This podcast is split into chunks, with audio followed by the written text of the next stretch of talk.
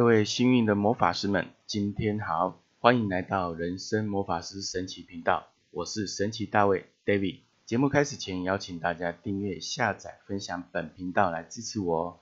这一集我们要来观察、反思关于情绪勒索这个话题，我们将理解到如何看待情绪勒索的发生盲点，以及避免自己情绪上受到反射或波及。会想到这个题目，是因为我很喜欢观察人群，那个人也比较敏感，在做捷运或公车的时候，有时候会听到对话的时候，我就会非常好奇，怎么会有这样的对话出现？然后我就会细细的观察他们背后的一些情绪跟动机。比如说在车上，我就会遇到有一些阿公阿妈带着孙子出去玩，那孙子很好动，你也知道，大概两三岁，跑来跑去的，或者抓不住，所以呢，阿妈或阿公呢，这些长辈就会跟孙子说。你不要乱跑哦，不然的话，我们现在就回家。小朋友听一次两次有点反应，可是忍不住他的好奇心又在面乱跑。于是呢，阿公阿妈的话就当耳边风。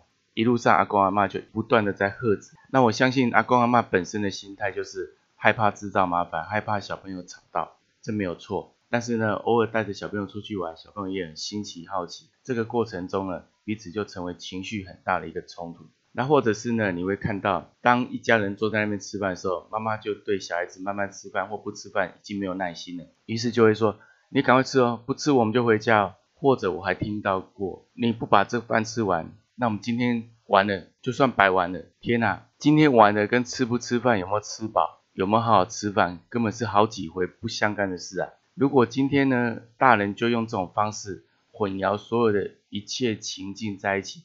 那以后小朋友就不懂得怎么去分辨、思考，以及如何正确的表达。所以呢，情绪勒索在某个方面呢，大人自己情绪上的压抑、冲突或不满；第二方面也是会去烦恼这个情绪上的情境跟小孩子互动的过程，会造成环境上的一种另外一种眼光的一种压力。所以呢，情绪勒索在发生，我虽然是举亲子之间的关系。在人际关系上，包括职场，也都会发生不明就里的情绪上的冲突。我们很多人不知道这个叫勒索，越来越敏感的时候，那你就会知道，原来这个事件就是情绪上的一种勒索。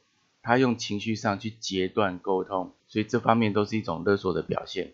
情绪勒索是有哪几种方向？我们怎么去判别？首先，我提出三点给大家参考。第一点，我们要去理解这个情绪勒索所谈论的目的是否跟我有关，还是只有对方自己的意图。通常情绪勒索的方面要截断沟通，都是以命令式的，或者是以调侃，或者是一种事不关己，只是单纯的一种勒索跟霸凌现象。所以这个时候你就要先学会判别这件事情是不是我引起我发生，或者。这个目的跟我有关系，我必须要去达如果不是，而只是对方一种挑衅或意图，或只是情绪上的发泄，那这个时候你就要先学会分辨，而不要随之起舞。第二点，我建议大家去理解，通常会发动情绪勒索的当事人，并不知道自己行为的对跟错。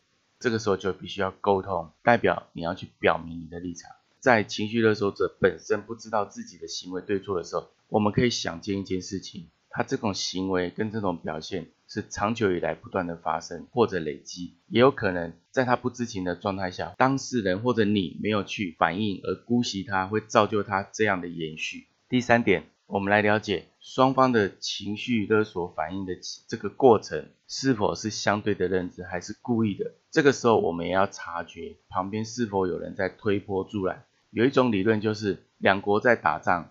通常真正的始作俑者不会是这两国，而是有第三国好处利益者。你必须要理解这个情绪的来源，情绪勒索的过程是否有第三者的蠢蠢欲动。所以，我们先判别了这三大方向之后，我们就可以理解我们要怎么样去破解它，来避免或者修正自己不要受到伤害。我提供三种方式呢，给大家做参考跟使用。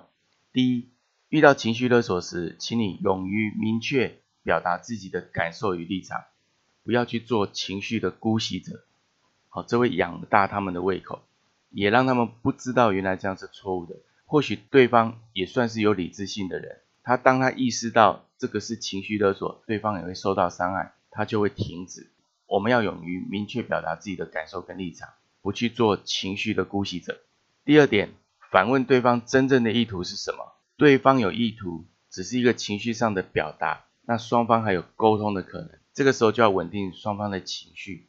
第三点，我们不在情绪上沟通，先处理降温情绪之后，再往理性的沟通路上去走，不然我们就是退出，不要跟他随之起舞啊。我们要将被动的情境转成主动掌控的一个过程，创造沟通的流动，而不要让沟通的流动断掉。就算断掉，我们也知道对方并不是真正有意图目的要更好的沟通的，我们就可以离开。总结我们今天的这一集在讲情绪沟通，我提供大家三大判别方向：第一，判别这件事目的是否跟我有关，还是只有对方的意图而已；第二点。情绪勒索者自己是否知道自己行为上的对错？这个时候启动了沟通，就是你要掌控沟通的开始。第三点，双方的沟通是否对情绪勒索这个情境有相同的认知，还是说有第三者在旁边推波助澜？当你会判别这三项的时候，基本上你就不会陷入这个情境了。那如果发生情绪勒索的状况的时候，我们可以做什么来修正或者去避免呢？我提出三点给大家行动参考：第一，明确表达自己的感受跟立场，勇敢而不做于情绪姑息者；第二点，反问对方真正的意图是否如此，如果不是，只是一个情绪上发泄，你就可以离开，让情绪降温。因为第三点就在说，我们不在情绪上沟通，降温之后再来进入理性沟通，然后我们会学习将被动的情境转成主动掌控的过程。我给大家一个行动的建议，从现在开始，我们可以自我练习情绪的稳定。当情绪来的时候，先缓一分钟不做发泄。这个时候，我们就可以去感受为什么我有这个情绪的冲突，我内在真正要表达的是什么，去做一个理智、有理性的人。一个简单的小小改变，你我都可以做到。奇迹就是展现在每个行动之中。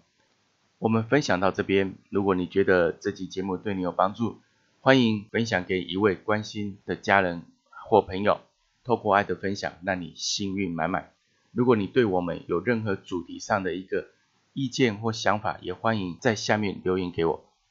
邀请大家订阅、下载及分享人生魔法师的神奇频道，或者支持赞助 David，在每周一到周五的晚上都可以听到我的声音。我们明天见。